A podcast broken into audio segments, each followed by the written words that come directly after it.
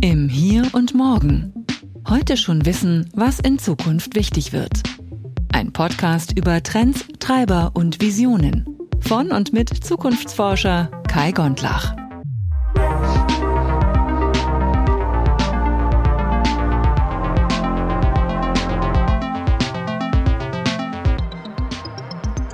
Herzlich willkommen zur letzten Episode des Jahres 2021 im Hier und Morgen.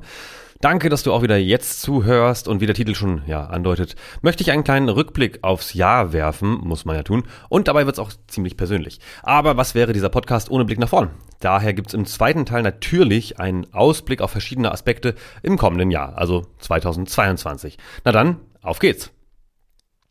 Dieses Jahr war ja für viele ein dauerndes Auf und Ab, so auch für mich. Deshalb beginne ich mit einem persönlichen Rückblick. Anfang des Jahres habe ich mir beim Joggen, das war ein bisschen dumm, beide Menisken angerissen. Das war echt nicht so schön. Da aber zu der Zeit sowieso kaum echte Events stattfanden, konnte ich mich wenigstens zu Hause kurieren und auf die Wiederherstellung warten und somit auch auf die Herstellung meiner Einlagen. Ich habe jetzt nämlich ganz tolle Einlagen, die mich so ein bisschen nach innen kippen sollen. Denn wer mich kennt, der weiß ja, dass ich ein bisschen O-Beine habe. Und naja, beim Joggen ist das halt ein bisschen hinderlich, besonders bei minus drei Grad und Schneematsch. Sobald es draußen wärmer und die Inzidenzen ein bisschen niedriger wurden, gab es auch wieder ein paar echte Auftritte. Das war fantastisch aus vielen Gründen. Außerdem habe ich mich dann intensiv auf den geplanten Hamburger Triathlon im September vorbereitet. Das ist ja der größte seiner Art. Der wurde aber dieses Jahr gezweiteilt, einmal im Juli, einmal im September. Deswegen schwamm, lief und radelte ich wie ein Besessener durch Leipzigs Seen, Straßen und Parks, um dann aber kurz nach meinem Geburtstag im Juli unerwartet und ziemlich heftig aus meinem Trainingsplan gewürfelt zu werden. Ich fuhr gerade mit meinem Rennrad eine Runde rund um Leipzig, natürlich mit Helm. Und kurz vor meinem Ziel passierte dann das Unglück. Ich radelte auf eine beampelte Kreuzung zu. Die Ampel zeigte für mich zumindest grün. Kurz vor der Kreuzung überholte mich noch ein Auto und auf der Kreuzung selbst warteten noch zwei Fahrzeuge darauf, links abzubiegen und quasi dann damit meine Fahrbahn zu kreuzen. Der erste der beiden von ihnen zog dann rum, nachdem ich überholt wurde, etwa so 10, 20 Meter vor mir, schwer zu schätzen. Natürlich habe ich gebremst und ge mich geärgert, doch ich bin weitergefahren, das war der Fehler.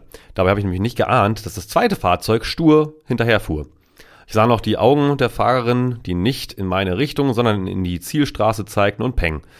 Im letzten Moment vor dem Aufprall dachte ich noch so, Mist, war ja irgendwie klar, dass das mal irgendwann passiert. Also jetzt Zähne zusammenbeißen und bremsen. Jetzt.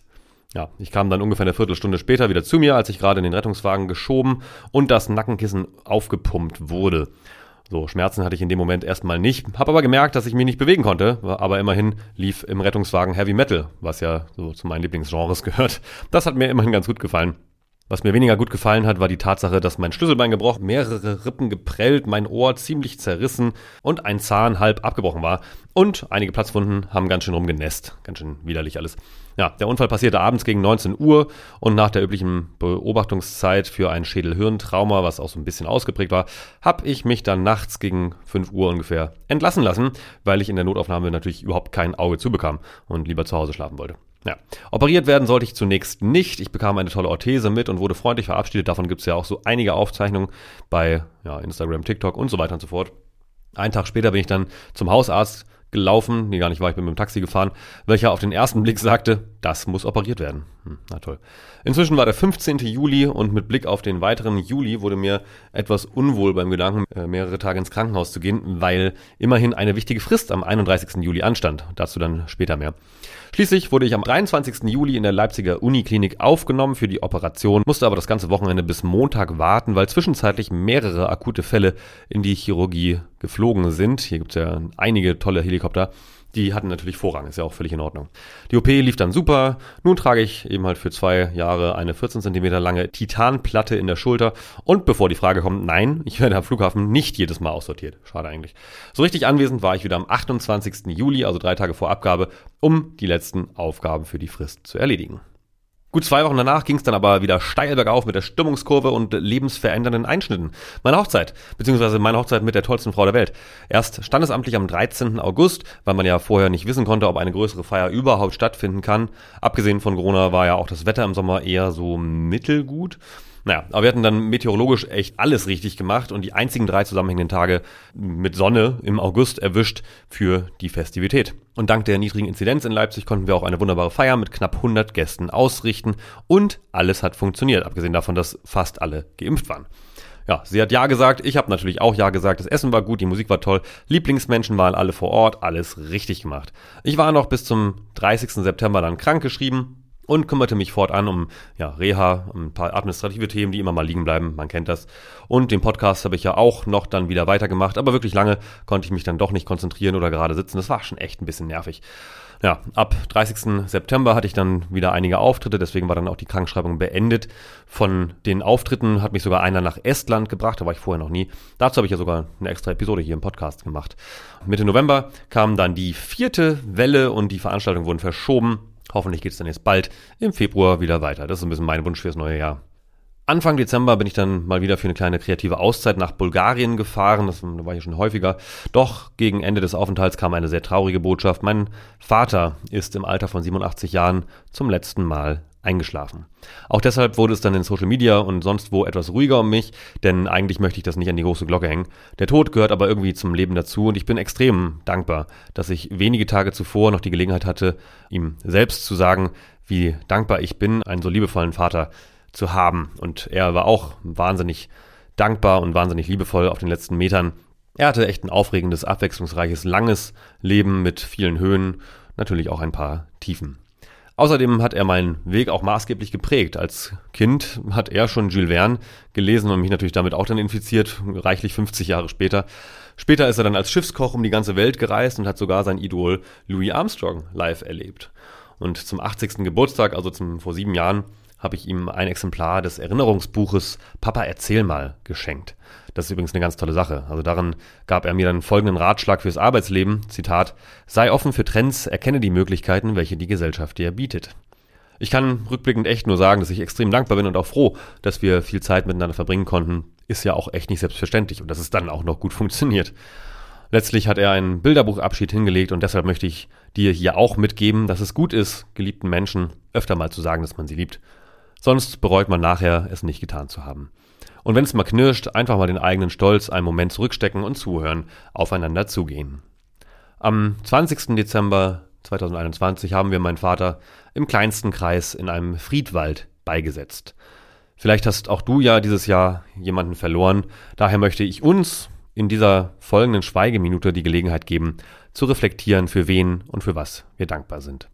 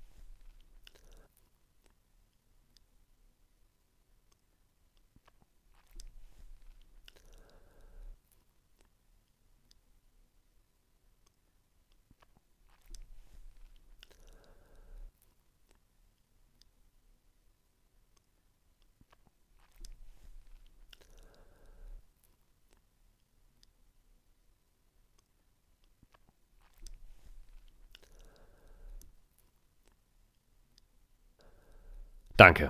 So, Kommen wir zum Rückblick 2021. Irgendwie war dieses Jahr alles etwas anders und mir ist schon klar, dass das nicht nur für mich persönlich so gilt. Als die Covid-19-Pandemie im Frühjahr 2020 die Welt lahmlegte, wurde ich von einigen Medien befragt, wie es denn weitergeht, wann es ein Zurück zum alten Normal geben würde und so weiter. Schon damals habe ich gesagt, dass es sicherlich zum Jahreswechsel nach 2021 einen Impfstoff geben dürfte und dass wir dann Mitte 2021 wieder, Zitat, neu durchstarten werden. Dass die Pandemie damit nicht beendet sein würde, war klar. Was darüber hinaus immer noch vielen unklar ist, ist meine andere Aussage, dass es kein Zurück geben kann. Wer wie ich schon auch andere existenzielle Krisenerfahrungen gemacht hat, weiß, dass das Zurück mit der Krise stirbt. Wie sollte man denn den vorherigen Status quo wiederherstellen? Genau, geht nicht. Ich lehne mich sogar so weit aus dem Fenster zu sagen, dass es Wahnsinn wäre, daran festzuhalten, an dieser Idee. Und genau diese Diagnose trifft seit der Pandemie immer häufiger zu. Wichtig, seit nicht durch die Pandemie. Die Pandemie hat die Gesellschaft kaum verändert. In den Reaktionen auf Maßnahmen zur Eindämmung und Bekämpfung des Virus sind nur alte Konfliktlinien wieder sichtbarer zutage getreten und einige Gräben sind tiefer als vorher, lustigerweise auch einige Koalitionen. Und so haben wir es seit vielen Monaten mit einem interessanten Mob aus esoterischen Impfgegnerinnen und Impfgegnern, Neonazis und Wissenschaftsleugnerinnen und Leugnern zu tun, die nicht einfach nur gegen das Virus oder gegen die politischen Maßnahmen zur Pandemiebekämpfung sind, sondern einfach mal direkt das ganze System in Frage stellen. Ist ja ein ganz toller Einstieg für einen Rückblick. Okay, das geht irgendwie auch besser. Also ein bisschen zukunftsoptimistischer vielleicht. Also, nochmal neu. 2021 war das Jahr, in dem sich die Spreu vom Weizen getrennt hat. In nie dagewesener Geschwindigkeit haben mehrere Hersteller erfolgreich Vakzine gegen das neuartige Coronavirus SARS-CoV-2 entwickelt. Eine wichtige Rolle dabei spielte erstens die globale Aufmerksamkeit und Unterstützung der öffentlichen Hand für diese Projekte. Immerhin liegt es im Interesse aller, dass das Virus bekämpft bzw. an der Verbreitung gehindert wird. Das hat ehrlich gesagt weniger mit einem neuen Humanismus zu tun, sondern schlicht mit wirtschaftlichen Interessen. Wenn die Menschen nicht reisen dürfen, gehen Tourismusgebiete in die Knie. Wenn Spitzenpolitikerinnen und Politiker weniger zu ihren internationalen Amtskolleginnen reisen dürfen, spitzen sich diplomatische Krisen zu. Das Jahr 2021 dürfte daher vor allem als das Jahr in die Geschichte eingehen, in dem die Mehrheit der Zivilgesellschaft zusammenstand, in dem viele Menschen ihren Nachbarn geholfen, sich gegenseitig informiert und durch den Gebrauch von Mund-Nasen-Masken und bessere Hygiene geschützt haben. Beschäftigte in der Gesundheitsbranche leisten nach wie vor Übermenschliches und riskieren dabei mehrfach ihr Leben, so auch in meinem Familienumfeld. Mehr als 115.000 Pflegekräfte weltweit sind bereits an Covid-19 gestorben, weil sie Erkrankte retten wollten. Und das ist natürlich nicht alles. Wie du weißt, bin ich kein großer Fan davon, immer nur zwei Seiten einer Medaille darzustellen. Es sind die Zwischentöne zwischen Schwarz und Weiß, die die Welt bunt machen. Das ist nur halt ein bisschen lästig, sich damit zu beschäftigen. Und eine kleine Auswahl möchte ich dir aber trotzdem mitgeben, die mich professionell wie privat in diesem Jahr geprägt haben. Niemand von uns hatte vorher eine Blaupause, wie man sich verhält, wenn gerade Pandemie ist. Außer vielleicht, man hat zu viel The Walking Dead geschaut, aber das ist vielleicht auch nicht die richtige Blaupause. Viele Existenzen wurden vernichtet oder sind noch akut bedroht, besonders in der Gastronomie und der Reisebranche, der Einzelhandel und natürlich auch in der Veranstaltungsbranche. Mein erster positiver Rückblick ist daher die Unterstützung der Bundesregierung für Unternehmen, die durch die Pandemie in Schieflage geraten sind, wozu im Übrigen auch ich zähle. Stand November 2021 hat das Bundesfinanzministerium rund 57 Milliarden Euro an Zuschüssen ausgezahlt. In Worten 57 Milliarden Euro. Das sind 57 Millionen Euro. Kredite wurden in Höhe von 109 Milliarden Euro vergeben für Wiederaufbaumaßnahmen, für Modernisierungsmaßnahmen. Und ja, man kann jetzt monieren, dass auch Giganten wie die Lufthansa gerettet wurden, die schon vor Corona finanziell immer wieder auf beiden Seiten der schwarzen Null unterwegs waren, meistens eher auf der roten. Aber daneben haben eben vor allem kleine und mittelständische Unternehmen sowie Solo-Selbstständige wie ich profitiert. Die Überbrückungshilfe 3 allein bezog sich ja vor allem auf genau diese Unternehmensarten und umfasste allein 22 Milliarden Euro. Ganz ehrlich, in was für einem Schlaraffenland leben wir bitte, dass der Staat meine Existenz im Standardfall rettet, weil ich ja nichts dafür kann, dass ein Virus meine Branche lahmlegt. Das ist schon echt fantastisch. Aber es gibt halt immer Menschen, die trotzdem jammern. Und ja, es gibt auch welche, die durchs Raster fallen, aber das sind wirklich wenige und man muss sich halt einfach mit dieser blöden Verwaltung beschäftigen und dann klappt das auch. Inmitten der Pandemie haben sich außerdem viele Menschen gewagt, etwas Neues zu gründen. Ob Startups, Hackathons oder Initiativen für eine gerechtere, gesündere oder grünere Welt. Der Blumenstrauß an fantastischen Vorstößen für eine bessere Welt ist allein in Deutschland gigantisch. Ein paar davon hatte ich ja auch hier im Podcast vorgestellt. Nochmal ganz kurz zurückgeblickt. Zukünftebildung klingt vielleicht für viele erstmal ungewohnt. Zukünfte, ne? also nicht Zukunft, sondern Zukünftebildung. Gehört aber für mich zu den wichtigsten Initiativen unserer Zeit. Und nicht nur für mich, sondern auch für die UNESCO, also die Organisation für Bildung, Wissenschaft und Kultur der Vereinten Nationen. Die UNESCO schiebt nämlich das Thema immer mehr voran. Kurz runtergebrochen lautet die Beobachtung, dass Menschen weltweit zu wenig mit Zukunft bzw. Zukünften umgehen können und die Bildungssysteme der steigenden Komplexität und Mehrdeutigkeit in einer global vernetzten Weltgesellschaft nicht mehr gerecht werden. Die deutschlandweit erste Initiative unter diesem Thema heißt Zukünfte.net und wurde von Dr. Stefan Bergheim unter anderem gegründet, den ich durch verschiedene Organisationen in der Zukunftsforschung kenne. Stefan und seine Kollegin Lena wiederum haben in der Episode hier im Hier und Morgen Nummer 109 Zukünftebildung in Klammern Futures Literacy tiefe Einblicke gegeben, wie alle von uns besser über Zukünfte sprechen können und warum das so wichtig ist. Anschließend wollte ich dann im Januar das Projekt zukunftsforscherin.de vorstellen. Katja berichtet in Folge 1.10 Diversität in der Zukunftsforschung über den Zusammenschluss weiblicher Zukunftsforscherinnen. Ich trage selbst auch ein bisschen die Mitschuld an der Gründung, weil die Idee entstand nämlich, als ich mir Anfang 2019 die Domain zukunftsforscher.de schnappte. Ich unterstütze ja die Bewegung ausdrücklich und habe schon einige Aufträge dorthin abgegeben, denn mittelalte und alte weiße Männer gibt's nun wirklich genug auf den Bühnen. Wenn du mehr erfahren willst, was dahinter steckt, dann hör mal gerne rein in die zehnte Episode der ersten Staffel. Klima vor acht. 2020 hat sich eine Gruppe von Menschen zusammengetan, um die öffentlich-rechtlichen Sendeanstalten auf die eklatante Unterrepräsentation klimawandelrelevanter Berichterstattung hinzuweisen. Kurz gesagt, ähnlich wie Börse vor acht soll es regelmäßig und auch noch häufiger kurze Berichte nach dem Prinzip Klima vor acht geben. Mit dem Pressesprecher Norman sprach ich darüber, was sie erreichen möchten. Das Gespräch findest du in der zweiten Staffel als erste Folge und heißt Klimawandel News in die Primetime. Ein kleiner Spoiler für nächstes Jahr. Natürlich brauchen wir dazu ein Update, denn es ist viel passiert. Hier im Hier und Morgen gibt's also bald ein Update. Wann genau, verrate ich aber noch nicht, also bleib dran. Wir springen in den Mai. Mein guter Bekannter Friedjof Nelting ist ein faszinierender Mensch, ein Tausendsasser quasi, könnte man sagen.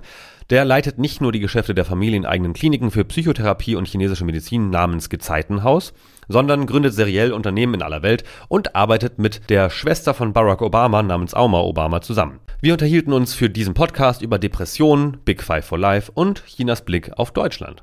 Friedhoff ist nämlich aus mehreren Gründen regelmäßig privat und beruflich im Land der Mitte unterwegs. Und als Zukunftsforscher wollte ich natürlich wissen, wie die bald größte Volkswirtschaft der Welt ins Land des Made in Germany schaut. Also hör dir die Folge 2-3 an, um mehr über Friedhoff zu erfahren. Einen letzten Rückblick möchte ich auch noch geben, und zwar ins Gespräch mit meinem guten Freund Thomas Castell. Wir unterhielten uns endlich mal für diesen Podcast, das hatten wir nämlich schon echt lange vor, zumal Thomas nach Pandemiebeginn für ein paar Monate bei mir gewohnt hat hier in Leipzig, als er nämlich plötzlich kein Visum für Singapur erhielt und quasi hier so ein bisschen gestrandet ist. Thomas ist nämlich Agile Coach und Digitalnomade. Jetzt gerade hält er sich, glaube ich, in Tansania oder in der Türkei auf, nachdem er aus Südafrika vor Omikron geflohen ist und zwischenzeitlich die kenianische Quarantäne ausprobiert hat. Thomas mag die Sonne, weshalb er vor allem von Herbst bis Frühling in Äquatornähe verbringt und seine Kundenprojekte remote durchführt. Irgendwie profitiert er damit quasi gerade von der Pandemie, in der Veränderungsprozesse in Unternehmen selbstverständlich in Online-Konferenzen stattfinden. Aber was macht eigentlich genau ein Agile Coach? Steckt eigentlich schon im Namen. Trotzdem ist das nicht ganz banal, wie Thomas es schafft, innerhalb von sechs Monaten Unternehmen komplett auf links zu drehen und ihnen eine neue Struktur zu geben, wenn sie das denn wirklich selbst wollen.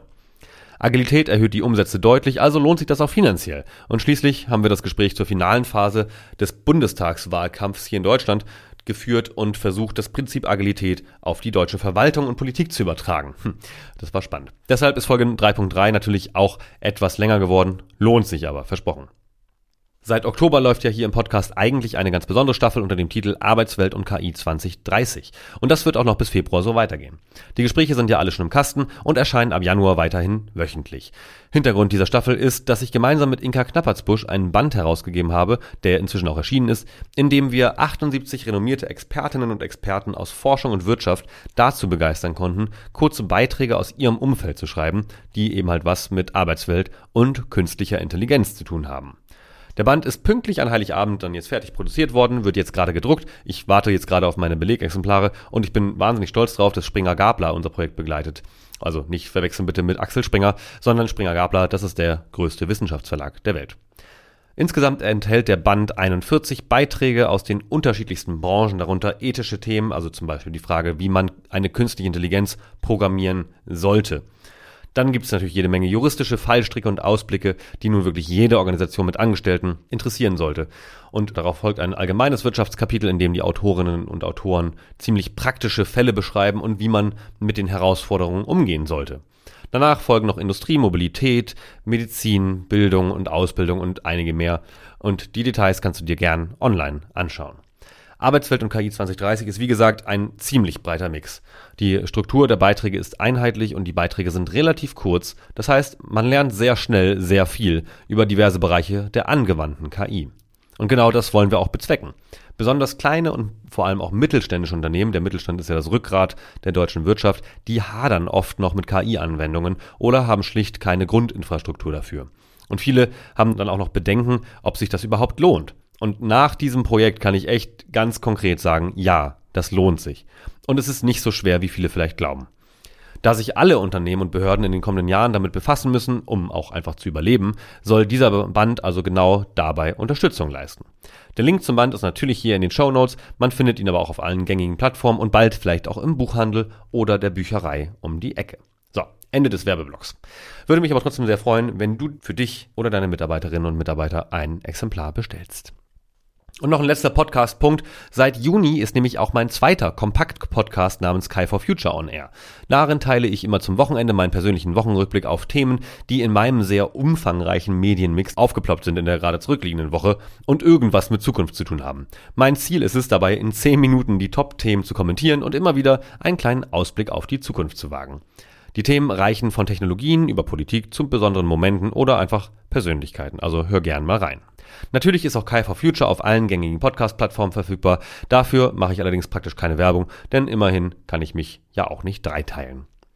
Rückblickend kann ich zum Abschluss nur noch sagen, vielen Dank an dich, dass du hier zuhörst und mich vielleicht auch auf anderen Kanälen unterstützt.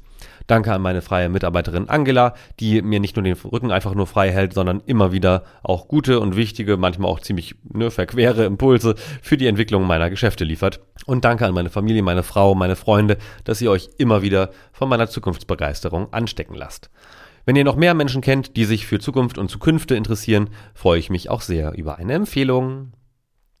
So, genug Rückblick. Ein paar Themen möchte ich dir noch mit auf den Weg geben fürs nächste Jahr. Wie gewohnt, aber natürlich mit Bezug zur kürzlichen Vergangenheit, weil wir wollen ja hier nicht nur rumspinnen, sondern wir wollen relativ konkret uns überlegen, was ist denn nicht nur möglich, sondern was ist denn auch relativ wahrscheinlich.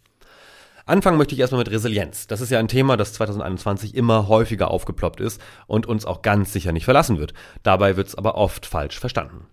Vorhin habe ich ja schon gesagt, dass wir nicht zum vorherigen Status quo zurückkehren können. Doch genau das erwarten viele Menschen irgendwie auch im Zusammenhang mit Resilienz. Eine gängige psychologische Definition sagt sogar, dass Resilienz genau das bedeutet, nämlich, dass man es mit geeigneten Mitteln schaffen können soll, einen ehemaligen Status quo wiederherzustellen. Sorry, aber das ist echt einfach nur Bullshit. Wie gesagt, es gehört zur Natur der Krise, dass sie den Status quo unwiederbringlich verändert.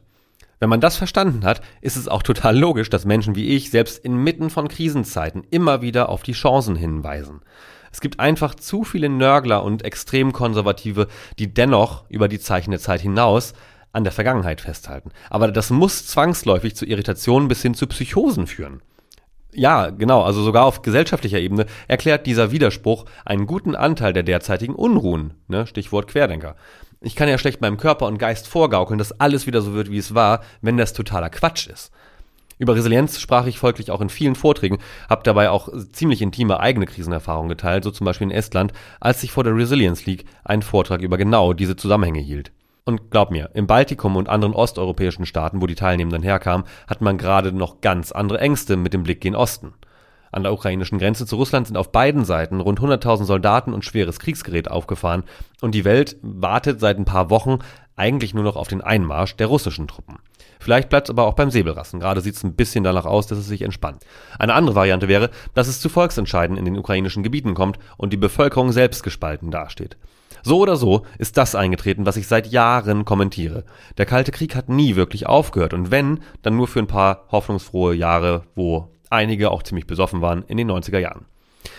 Nun scheint alles wieder wie in den 1970er Jahren. Da wird öffentlich über Gefahren von Atomwaffen debattiert. Da testet China als erste Weltmacht eine steuerbare Hyperschallrakete, die praktisch überall auf der Welt einschlagen kann. Und pünktlich zu Weihnachten hat auch Russland nachgezogen und auch eine Hyperschallrakete getestet.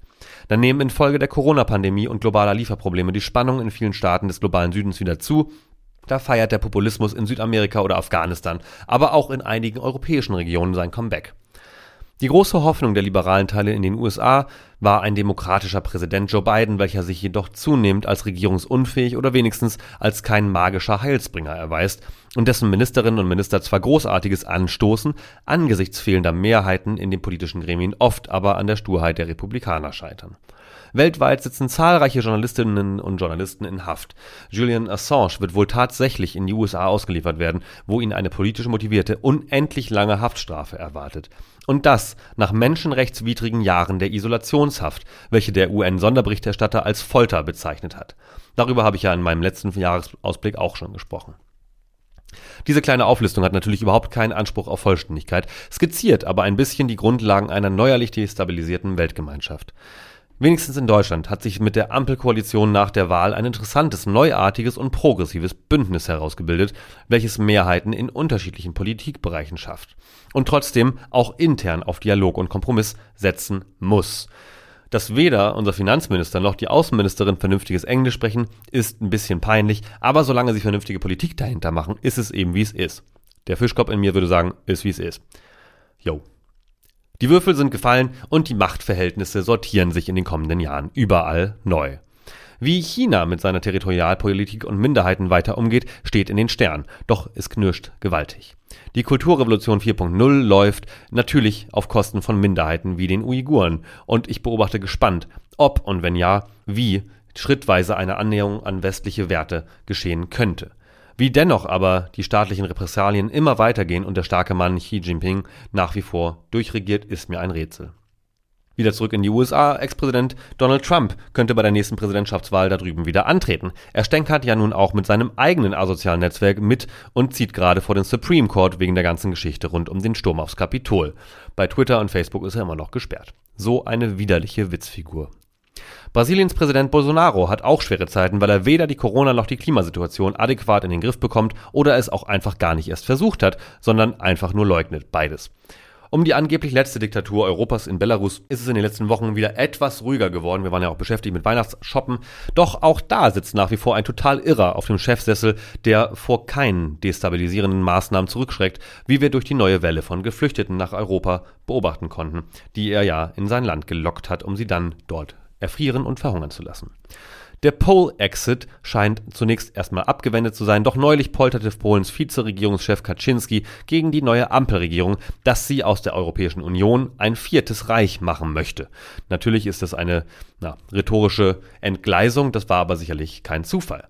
Da es mit Warschau auch dank vorher genannter Kriseleien gerade nicht so gut läuft, kommt die Stichelei nicht unerwartet, steht aber sinnbildlich für etwas Größeres.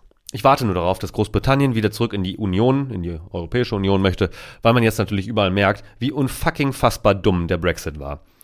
Aber auch hier wieder genug Auflistung, könnte noch eine ganze Weile so weitermachen. Fakt ist, Europa macht gerade eine spannende Zeit durch und meine Hoffnung ist, dass die Europäische Union das überlebt. Ich hoffe aber auch, dass sie sich stärker an die Gründungswerte hält, weniger Platz für Rechtsaußen in den Fraktionen des Europäischen Parlaments einräumt und mehr auf Dialog und Nähe zu Bürgerinnen und Bürgern gesetzt wird. Von Bulgarien bis Schweden, von Estland bis Portugal. Anders geht's im 21. Jahrhundert eben nicht mehr. Oder aber man kapiert auch auf globaler Ebene, dass sich alle Seiten etwas annähern müssen. Sri Lanka hat gerade einen ziemlich coolen Weg eingeschlagen im Welthandel. Für Öl aus dem Iran zahlt es nicht mehr nur mit Geld, sondern in Form von Tee. Tauschhandel klingt vielleicht erstmal ein bisschen wie Back to the Roots, aber hey, warum nicht? Und das klingt natürlich auch ein bisschen romantischer, als es ist. Schließlich wäre der Inselstaat nicht auf diese verrückte Idee gekommen, wenn der Tourismus nicht komplett eingebrochen wäre infolge der Corona-Maßnahmen. Die Wirtschaft wird sich in den kommenden Jahrzehnten immer stärker in Richtung regenerativer Kreislaufwirtschaft entwickeln müssen. Dazu empfehle ich übrigens als schönen Einblick das Buch Unfuck the Economy von Einhorngründer Waldemar Zeiler und Katharina Ziobotaru mit einem Vorwort der wundervollen Professor Dr. Maya Göpel. Die kennt man ja sonst auch schon aus einigen Pressekonferenzen der Bundesregierung. Zoomen wir mal ganz weit raus.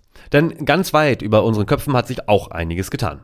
Seit den 1960er Jahren gab es wahrscheinlich nicht mehr so viel mediale Aufmerksamkeit für Weltallmissionen, nicht zuletzt, weil die Privatisierung des Alls längst begonnen hat. Elon Musk hat bereits tausende Satelliten in die nähere Erdumlaufbahn geschossen, um via Starlink schnelles Internet auch in entlegene Weltregionen zu senden. Darunter viele afrikanische Staaten oder die Uckermark. Kein Witz, dort ist das Internet durch Starlink jetzt schneller, als das mit der Telekom möglich gewesen wäre. Weil hier sehen wir natürlich auch wieder die Grenzen der Privatisierung. Wer hat schon ein Interesse, entlegene Winkel der Bundesrepublik anzuschließen? Aber das ist eine ganz andere Geschichte. Andere Superreiche nämlich haben wie Jeff Bezos den Weltraumtourismus längst befeuert. Am zweiten Weihnachtsfeiertag startete darüber hinaus endlich mit 14 Jahren Verspätung immerhin das James Webb Teleskop, der Nachfolger des Hubble Teleskops oder ne, der Nach-Nachfolger. Die wichtigsten Besonderheiten von James Webb liegen darin, dass es sehr viel weiter raus ins All befördert wird als Hubble, ungefähr anderthalb Millionen Kilometer beim sogenannten Lagrange-Punkt und das Teleskop selbst ist viel größer, nämlich knapp 6,5 Meter im Durchmesser.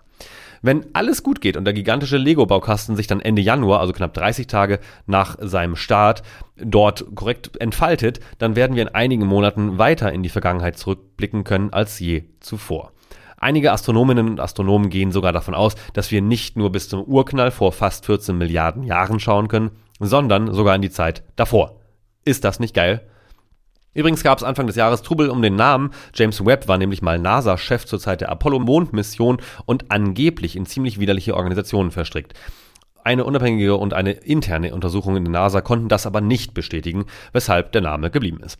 Schließlich sollen nächstes Jahr bereits einige Mini-Fabriken im Weltall produzieren, weil die schwerelosen Bedingungen für einige Werkstoffe dort oben irgendwie besser sein sollen. Dass auf dem Mars Wasser gefunden wurde, hast du sicher mitbekommen. Vielleicht finden wir 2022 sogar noch Spuren von jetzt lebendigem Leben. Also weniger grüne Marswesen als eher Mikroben und Bakterien vielleicht. Aber auch das wäre sensationell. Während der NASA-Rover Perseverance das herauszufinden versucht, machen sich andere daran, Rohstoffe von Asteroiden abzubauen. Ob das nächstes Jahr schon gelingt, steht in den Sternen. Aber der Weg in ein neues Zeitalter ist längst eingeschlagen. Und dann ist da noch der Klimawandel. 2021 haben mehr Deutsche denn je endlich begriffen, was es heißen kann, wenn die Klimakrise sich zuspitzt. Ein bisschen nach dem Prinzip, man lernt erst, wenn man sich die Finger schon verbrannt hat, dass die Herdplatte sehr heiß ist. Die Flutkatastrophe an der Ahr, nämlich tief im Westen Deutschlands, kostete viele Menschenleben, verursachte absolutes Chaos und hat auch mal wieder klargemacht, dass deutsche Behörden zu langsam sind. Sie wurden fast eine Woche vor der Sturzflut von einer europäischen Behörde gewarnt, doch die Landesregierung in NRW war entweder zu sehr mit Wahlkampf beschäftigt, hat die Warnungen nicht ernst genug genommen oder, so die offizielle Version, war einfach zu langsam.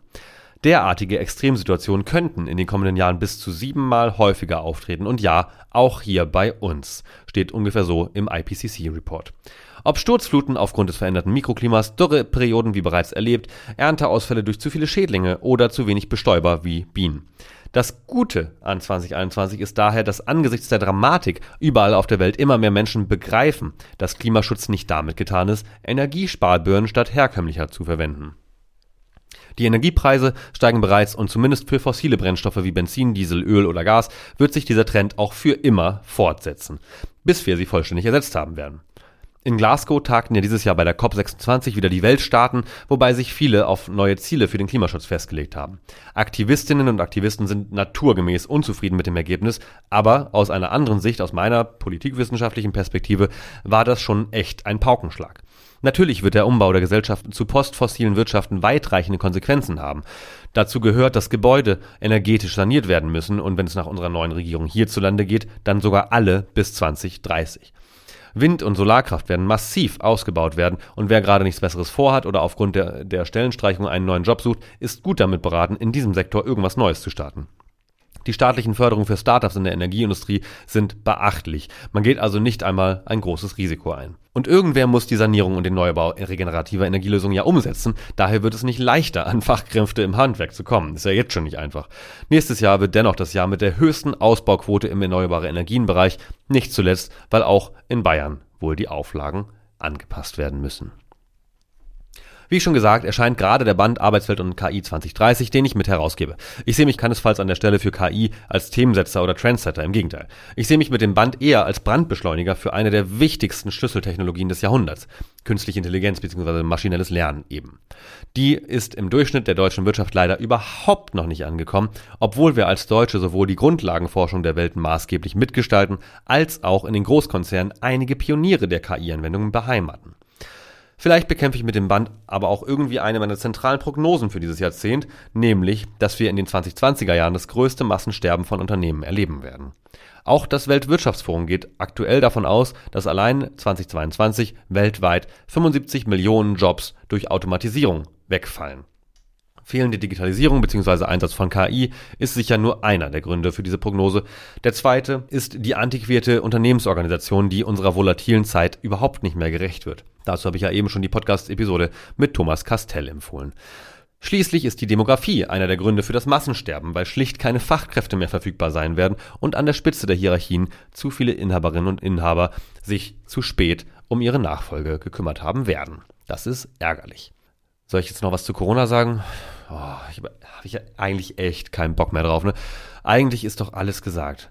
Die kleine, laute Minderheit wird noch eine Weile weiter stänkern und sich teilweise noch heftiger radikalisieren. Besonders in meiner Wahlheimat Leipzig sind wir umzingelt von dieser Gefahr.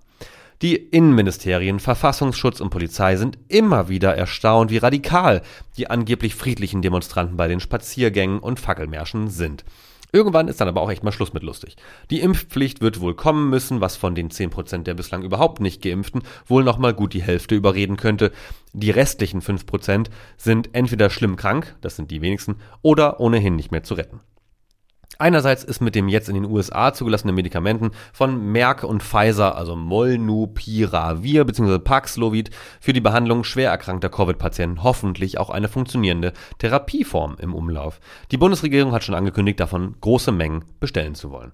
Und auch weitere Impfstoffe werden bald verfügbar sein, zumindest für die wohlhabende Hälfte der Menschheit. Was im globalen Süden passiert, ist uns ja mal wieder herzlich egal. Immerhin betrifft das ungefähr die Hälfte der Menschheit. Andererseits rechne ich mit einem letzten großen Knall der wohlstandsverwahrlosten Assis in Deutschland, beispielsweise gewalttätige Ausschreitungen mit Todesopfern bei einer Corona-Demo oder einem eskalierenden Abendspaziergang. Letztes Jahr hatte ich zum Jahresausblick ja auch über den Sturm auf den Reichstag berichtet. Nur dieses Mal dürfte das noch schlimmer werden, nachdem sich die Querdenker und Covidioten noch heftiger radikalisiert und aufgerüstet haben. Danach wird dann aber sowohl der überwiegende vernünftige Teil der Gesellschaft auch das letzte Quantumverständnis in die Covidioten verlieren und die Behörden mit harter Hand durchgreifen. Und somit ist natürlich eine fünfte Welle zu erwarten, doch für die Geimpften dürfte diese dann vorerst letzte Welle glimpflich verlaufen. Ich komme übrigens geradewegs von meiner Booster-Impfung. Ich habe einen ganz tollen Mix.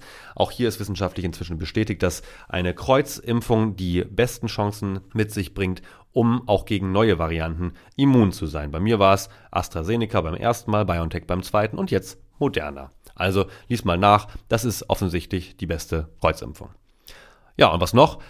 Nochmal kurz Technologie im Schnelldurchlauf. Der Bitcoin und mit ihm viele andere alternative Kryptowährungen wie Ethereum und viele mehr werden weiter steigen und gegen Ende des Jahres 2022 werden sich alle, die immer noch keine haben, ärgern. Alle Jahre wieder halt. NFTs erobern die Digitalwelt und wer mit dem Begriff NFTs jetzt immer noch nichts anfangen kann und trotzdem irgendwas mit digital macht, sollte sich mal echt damit beschäftigen. Beim Medium gibt's da auch einen tollen Artikel, wie NFTs Netflix und Amazon Prime angreifen könnten. Dann gibt es noch das Web 3.0 und das Metaversum. Die sind beide im Anmarsch, werden aber zu Recht auch von einigen Tech-Pionieren als vollkommen überschätzt dargestellt. Ich denke aber schon, dass in den nächsten Monaten und Jahren immer mehr Menschen immer mehr Zeit in der virtuellen Zweitwelt verbringen könnten, dort Geschäfte betreiben, Geld verdienen und natürlich auch Illegales tun. Auf der anderen Seite der Skala dezentralisiert sich die Plattformökonomie der letzten Jahre zunehmend. Direkterer Tauschhandel, freiere Informationsströme, demokratischere Strukturen schaffen so den Sprung aus der Schmuddelecke im Deep und halt auch im Dark Web. Wäre schön, wenn dann auch noch die Strafverfolgungsbehörden den Sprung ins 21. Jahrhundert schaffen würden. Hier ist jetzt auch mal langsam echt überfällig, 22 Jahre nach dessen Beginn, und Cyberkriminalität endlich mal wirksam bekämpfen könnten. Also, du merkst schon, es wird viel passieren im kommenden Jahr. Viele der anstehenden Veränderungen werfen ihre Schatten voraus. Einige Beispiele habe ich eben genannt, andere nicht, weil sie vermutlich kein heterogenes Publikum wie hier im Podcast interessieren und niemand so richtig Lust auf eine unendlich lange Folge hat. Andere Veränderungen oder Ereignisse sind schwer abzuschätzen und für Spekulationen habe ich andere Kanäle, zum Beispiel TikTok. Aus meinem Rückblick des letzten Jahres habe ich viele Themen weiterverfolgt und bin ehrlich gesagt relativ zufrieden. Mit Prognosen richtig zu liegen ist zwar nicht das primäre Ziel von Zukunftsforschenden, aber es bringt schon ein gewisses Maß an Befriedigung mit sich, wenn man dann am Ende doch richtig liegt. So haben sich meine Kernthemen in etwa so entwickelt wie erwartet, das heißt auch, es gibt noch viel zu tun. Meine Mission ist es, Menschen für Zukünfte zu begeistern, also auch für die permanente Veränderung, aber eben vor allem für die Chancen, die sich daraus für alle Lebewesen und unseren Planeten ergeben können. Hinter jedem Unglück steckt auch eine Chance. Nur, man muss erst lernen, auch in stürmischen Zeiten den Blick dafür zu entwickeln. Was sicher ist, auch 2022 wird sehr turbulent werden. Also kann ich dir hier jetzt nur mit auf den Weg geben, dich und deine Angehörigen und Freunde dafür zu sensibilisieren und fit zu machen, dass das auch okay so ist. Es nützt nichts, sich dagegen zu wehren. Die Welt ist im Wandel und das ist die einzige Sicherheit, die wir haben können. Es ist immer nur eine Frage der Perspektive, wie man damit umgeht. Nach all den beschriebenen Rückschlägen, vielmehr aber auch den Fortschritten, möchte ich auch dich ermutigen, weiterzumachen, groß zu denken, dich nicht von lächerlichen Dingen oder asozialen Menschen aufzuhalten. Jeder Mensch hat hier nur eine begrenzte Zeit und begrenzte Energieressourcen und die sollte man nicht verschwenden für so einen sinnlosen Quatsch. Ich persönlich gehe mit einer kleinen Wunschliste ins neue Jahr, aber auch mit vielen, vielen, vielen, vielen Aufgaben. Ich habe nämlich viel vor und werde natürlich darüber berichten. Aber erst einmal heißt es, mit dem vergangenen Jahr abzuschließen und die im besten Fall ruhigen Tage vor Silvester und auch danach noch zu nutzen, etwas zu reflektieren und sich in Dankbarkeit zu üben. Genau dazu braucht es meiner Meinung nach gelegentlich einen breiteren Blick nach außen auf die Probleme, aber eben auch auf die Hoffnungsschimmer am Horizont. Nur so kann man sich reflektiert im Kosmos verorten. Ich hoffe, dass ich dir ein bisschen den Tag versüßen und neue Impulse mitgeben konnte. Am 3. Januar geht es dann für mich schon wieder los beim Neujahrsempfang des Wirtschaftsdienstes Niedersachsen. Mein Beitrag steht natürlich unter dem Motto des bereits erwähnten Buchs Arbeitswelt und KI 2030. Anmeldungen werden noch angenommen, weil das Spektakel natürlich online stattfindet. Vielleicht sehen wir uns ja da. In diesem Sinne wünsche ich dir jetzt einen guten Rutsch in ein gesundes, glückliches und erfolgreiches Jahr 2022, vielleicht sogar auch nachträglich. Bleib dir treu, bleib gern auch mir treu und schreib mir gern über den Kanal deiner Wahl. Ich antworte, versprochen. Ciao. Das war Im Hier und Morgen von und mit Kai Gondlach. Du willst mehr über die Zukunft wissen? Dann folge unserem Podcast und besuche uns auf Instagram, Facebook, Twitter oder LinkedIn. Bis bald im Hier und Morgen.